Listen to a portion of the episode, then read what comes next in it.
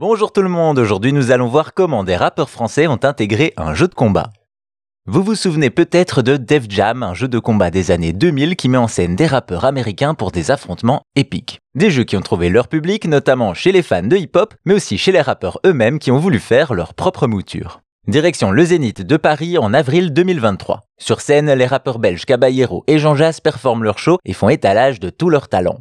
Et c'est le moment qu'ont choisi les deux comparses pour révéler un nouveau projet pour le moins inattendu, le lancement de leur jeu vidéo sur mobile. Octogone avec un K, c'est son nom et on sent très vite l'inspiration de Def Jam. Le nom est bien équivoque puisqu'il s'agit d'un jeu de combat qui jouit d'un roster de combattants issus du monde du rap français et francophone. Et oui, que ce soit par leurs différentes collaborations musicales ou par leur émission sur YouTube, Caballero et Jean Jass sont souvent très entourés et on retrouve ainsi des noms connus dans la liste des combattants.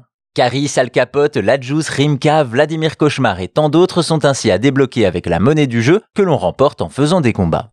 Justement, parlons du jeu. Très vite, on est plongé dans l'iconographie du duo avec leurs lieux, leurs fétiches préférés et bien sûr leur musique grâce aux players intégrés, les fans adoreront. Niveau graphisme, on est face à de la 3D acceptable pour mobile et des artistes à tout le moins reconnaissables. Côté gameplay, forcément, c'est là que les choses se corsent. On peut aller de gauche à droite et utiliser quatre actions basiques, point, pied, blocage et coup spécial. Comme on peut s'y attendre, on est loin d'un Tekken ou d'un Street Fighter, on sent peu les coups et c'est souvent très brouillon. Mais peu importe, vu l'ambiance, l'objectif pour les rappeurs n'est clairement pas de concurrencer les grands du genre, mais bien d'étendre un peu plus leur univers et se faire plaisir.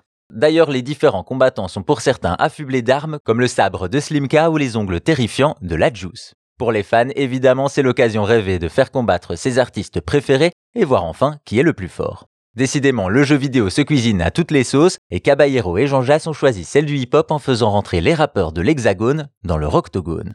Et si vous voulez plus d'anecdotes sur l'histoire et la culture du jeu vidéo, n'hésitez pas à vous abonner à Chose à savoir gaming sur votre appli de podcast. Merci à vous, portez-vous bien et à bientôt pour d'autres choses à savoir.